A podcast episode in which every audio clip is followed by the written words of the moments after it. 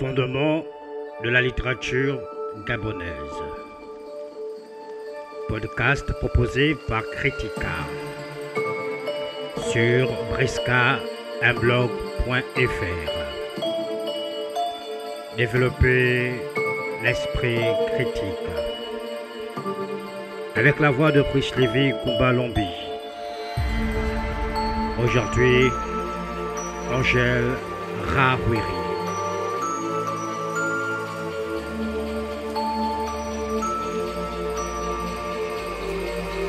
La permanence du bien et du mal.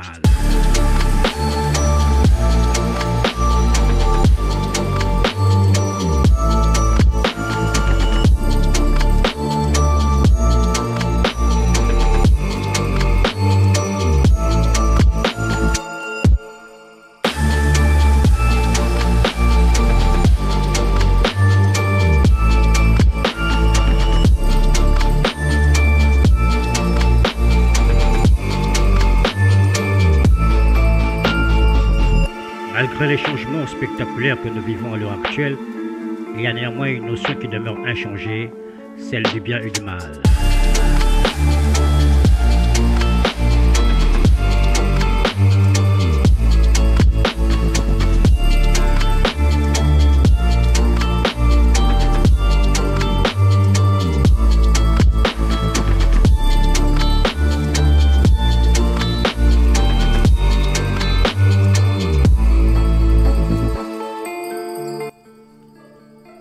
Angèle Rawiri et la permanence du bien et du mal.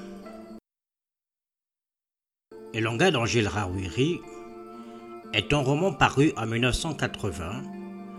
Il est considéré comme étant le premier roman gabonais, concurrentiellement à l'histoire d'un enfant trouvé de Robert Zotumba. Elonga. Résumé du roman. Reflet de l'amour et de l'innocence, Igorou est un jeune homme de 24 ans, souffrant d'absence d'affection parentale. Il a grandi à Barcelone en Espagne, avec Bernardo son père. Ce dernier, au sort de sa vie, regrette de n'avoir pas aimé son fils. Aussi, en pleine agonie, il donne pour dernière recommandation à Igorou d'aller au Chimpolo, à Elonga, retrouver la famille de sa mère Nzam une institutrice décédée après l'accouchement de son fils. Un mois après le décès de son père, Igorou a pour projet d'aller enseigner à Elonga. Alberto, son meilleur ami, tente de l'en dissuader. Mais une force irrésistible l'attire vers la terre de sa mère.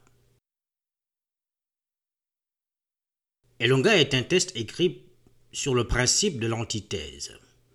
Le roman évolue par contraste. Ce contraste trouve sa manifestation par excellence dans la figure du métis. Celle-ci définit l'Africain contemporain. Ce dernier est désormais un homme métis. Le métissage est la coloration de sa personnalité. Il manifeste le conflit intérieur de l'Africain, tendu entre nécessité de s'émanciper et nécessité d'éviter l'aliénation culturelle. L'émancipation étant ici dans l'univers des Longa, le processus d'occidentalisation par lequel l'Africain rejette ses coutumes et ses traditions, ce qui aboutit à terme à l'aliénation, c'est-à-dire à la colonisation mentale, au devenir autre de l'Africain, au devenir occidental de celui-ci. L'Africain devenu métis est divisé entre la nécessité de défendre à tort ou à raison des valeurs importées ou imposées d'un côté, et de l'autre à se connaître, à connaître les valeurs de la civilisation sienne, la civilisation africaine. Le mouvement du roman prend fait et cause pour une africanisation, avec cela avec ce que cela implique comme tiraillement intérieur. Car le métis définition de l'Africain contemporain est ce qu'il est, une assumption de la différence. Toutefois, le roman Elonga est une invite à la prise en considération de la part noire du métissage. ce que l'écrivaine Rarouiri laisse suggérer à travers le portrait du personnage principal de son roman, à savoir Francisco Igor. Son métissage tiré plutôt sur le noir, c'est qui lui donnait un teint brun et mat. C'est ainsi que le personnage principal du roman est introduit dans un voyage du héros qui le mène de l'Occident à l'Afrique. Non pas dans l'Afrique de Côte d'Ivoire ou l'Afrique du Sénégal, l'Afrique d'aujourd'hui réelle et palpable, mais dans l'Afrique des temps premiers. L'Africain, devenu métis, est convié à une exploration de l'Afrique ancestrale, d'où le voyage à Elonga. En Pongwe, une langue du Gabon, ou plus généralement en Miéné, Elonga signifie entre autres autrefois, ancien, premier. Au Gabon, l'accès au premier, à l'ancien, à l'autrefois, à l'ancêtre, se fait par un mode particulier de voyage, le voyage initiatique. Un voyage qui a pour scène la personnalité et pour but la quête de l'identité. Angèle Rawiri fait évoluer son personnage principal dans un double récit. Un récit de la vie banale, de la vie de tous les jours, la vie réelle, et de l'autre, elle confronte un corps innocent avec une remise en cause de ses convictions, de sa personnalité et de son être tout entier, y compris jusqu'à sa propre vie par un autre récit, subtil, symbolique remettre en cause la vie. C'est cela qu'on appelle l'initiation, dont le but est la nouvelle naissance. C'est au niveau de ce récit initiatique que se trouve la clé du roman Elonga. Dans celui-ci, les événements y sont relatés de telle sorte à répondre à la problématique suivante. Relativement à Igao, voulait-on lui éviter une aliénation culturelle dont sont menacés ceux qui, de quelque origine qu'ils soient, méconnaissent la valeur de la civilisation africaine? La réponse à cette question n'est pas un afrocentrisme, un repli de l'Africain sur soi, mais un déploiement de celui-ci comme acteur, sujet et force de proposition dans un monde ouvert, métissé. En effet, les peuples noirs ont beaucoup de choses à nous apprendre, Tel est ce que pense Pierre Henry, un sociologue français, ami d'Igoo, promoteur d'un monde uni et en paix. Il est dans l'ouvrage Elonga porteur de la thèse suivante. L'Africain oublieux de sa culture sera amené à l'apprendre des Occidentaux africanisés. Une thèse que développe en 1963 le film La Cage, réalisé par Robert Darren, avec pour acteur principal et pour scénariste Philippe Maury. Le roman Elonga plonge en pleine Afrique. Une Afrique particulière, celle des temps premiers, une Afrique profonde. Le roman se structure de la façon suivante l'attrait de l'inconnu, séparation d'avec le monde connu, l'entrée dans le sein de la mer. Cette entrée dans le sein de la mer montre que le personnage a cessé d'être dans le monde réel, le monde de Barcelone, mais qu'il entre tout à fait dans le monde inconnu. L'entrée dans le sein de la mer est une autre façon de parler d'initiation. Une initiation qui plonge dans l'ailleurs, dans l'outre-tombe, à la rencontre de l'en soi, à la rencontre de l'ancêtre. L'initiation est donc non seulement une entrée dans le sein de la mer, elle est également une mort, un voyage dans le séjour des morts, dont le retour s'assimile à une nouvelle naissance. Francisco Igoo assimile sa présence en Afrique à son arrivée dans le continent comme un séjour dans le ventre de la mer. L'Afrique l'avait happé dès qu'il eut mis le pied sur la passerelle pour descendre de l'avion. Une étrange et lourde chaleur moite et une odeur à la fois subtile et entêtante l'enveloppait, le pénétrait. Igoo avait le sentiment que son corps s'abandonnait à la caresse multiforme d'innombrables mains de coton impalpables. Il s'est dit que c'est ainsi que, avant sa naissance, l'enfant doit se sentir dans le sein de sa mère. L'entrée en Afrique équivaut à l'entrée dans le sein de la mère, ce qui signifie en langage symbolique être en pleine pérégrination initiatique. Ce voyage initiatique plonge dans le séjour des morts, d'où une forte symbolique ayant trait à ce lieu. L'auteur fait référence à la montagne, à la colline qui renvoie à la fois à la femme, à la mort, au culte de la femme et de la mort. Ensuite, le guide d'Igoo, arrivé en Afrique, le taximan, est décrit sous les traits squelettiques de la mort. Le chauffeur était un homme de haute taille, d'une soixantaine d'années et d'une maigreur squelettique. De plus, Igoo lui-même s'est de couleur blanche comme pour passer une initiation. Igoro, heureux, prend rapidement sa douche, met un tricot blanc sur un jean de même couleur. Comme on a pu le voir récemment avec Samuel Lee Jackson chez les Bengas, la couleur blanche a une forte résonance initiatique.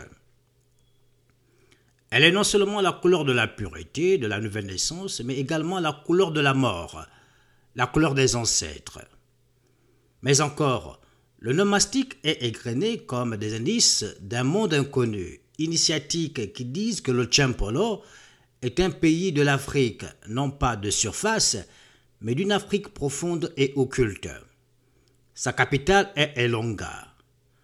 Au niveau onomastique, les personnages portent des noms tels que Mbumba, signifiant arc-en-ciel, serpent, puissant fétiche se nourrissant de sang humain. Pemba, kaolin blanc, pira, poudre, poudre de charbon. Eboma, poisson de mer. Elombo, rite initiatique féminin. Culte des génies. Igou, se rapprochant d'Igou. Crapaud de mer, diable. Nzam, Zam, Dieu. Le crapaud de mer étant le poisson utilisé pour créer des matengu, le ditengu, le fantôme, ce que les Haïtiens nomment zombies. Pour finir, ce qui conforte dans l'idée que le Tchempolo est un pays d'Afrique d'outre-tombe, c'est le titre même du roman, à savoir Elonga. Dans le dictionnaire mpongwe français de l'abbé Rapondar Walker, Elonga est défini ainsi séjour d'outre-tombe, la mort. Or, veux-tu connaître ce que c'est la mort? Voici la mort. Bouiti. Question qu'on l'on pose à l'impétrant au voyage initiatique. La mère d'Igowo, décédée, est décrite sous les traits de la sacralité. On vénérait son nom. Or, au Gabon, ce qui est absent mais présent, mort et vénéré, est ce qu'on appelle le Bouiti, le culte des ancêtres. D'autant plus que la mère d'Igowo est élevée à la dignité de Dieu, à l'apothéose. Elle s'appelle Nzam, Zam, Dieu. Dans le monde d'outre-tombe, dans le séjour des morts, Igoo a à se confronter afin de se situer avec ce que l'Afrique a de plus profond, mais également avec ce que l'humanité a de plus permanent, à savoir la question du mal radical. Dans le roman Elonga, il y a comme une menace, une menace imprécise qui s'égrène tout au long du test, il y a une montée de la haine, une amplification de celle-ci sous le mot sournois, hypocrite, qui explose à la faveur de la jalousie, en conflit frontal du mal contre le bien. C'est finalement par rapport à cette question que l'Africain a à se définir, à inventer les formes nouvelles de son identité. Au chapitre 7 de la première partie du roman, on assiste à un changement de ton de narration. Du récit au passé, on plonge dans une parenthèse dans laquelle le récit s'énonce au présent. C'est comme si l'écrivain voulait introduire une vérité éternelle, scientifique, ou mettre en évidence un éternel retour du même. La mise en scène du roman familial, mais surtout la mise en scène du conflit permanent entre le bien et le mal. Si tout passe, si tout change, Ce qui demeure inchangé, c'est la permanence du conflit du bien contre le mal. Loin d'y voir une incohérence, le brusque changement de la temporalité narrative obéit à l'énonciation de cette vérité. Il obéit également au procédé d'écriture de l'auteur, qui se déploie par contraste. La narration quitte le souvenir pour intégrer la vie réelle telle qu'elle se vit maintenant, à l'instant. La présentification vise une meilleure identification du lecteur, qui intègre la vie des personnages et vit, pour ainsi dire, en live avec eux les événements tragiques qui s'annoncent.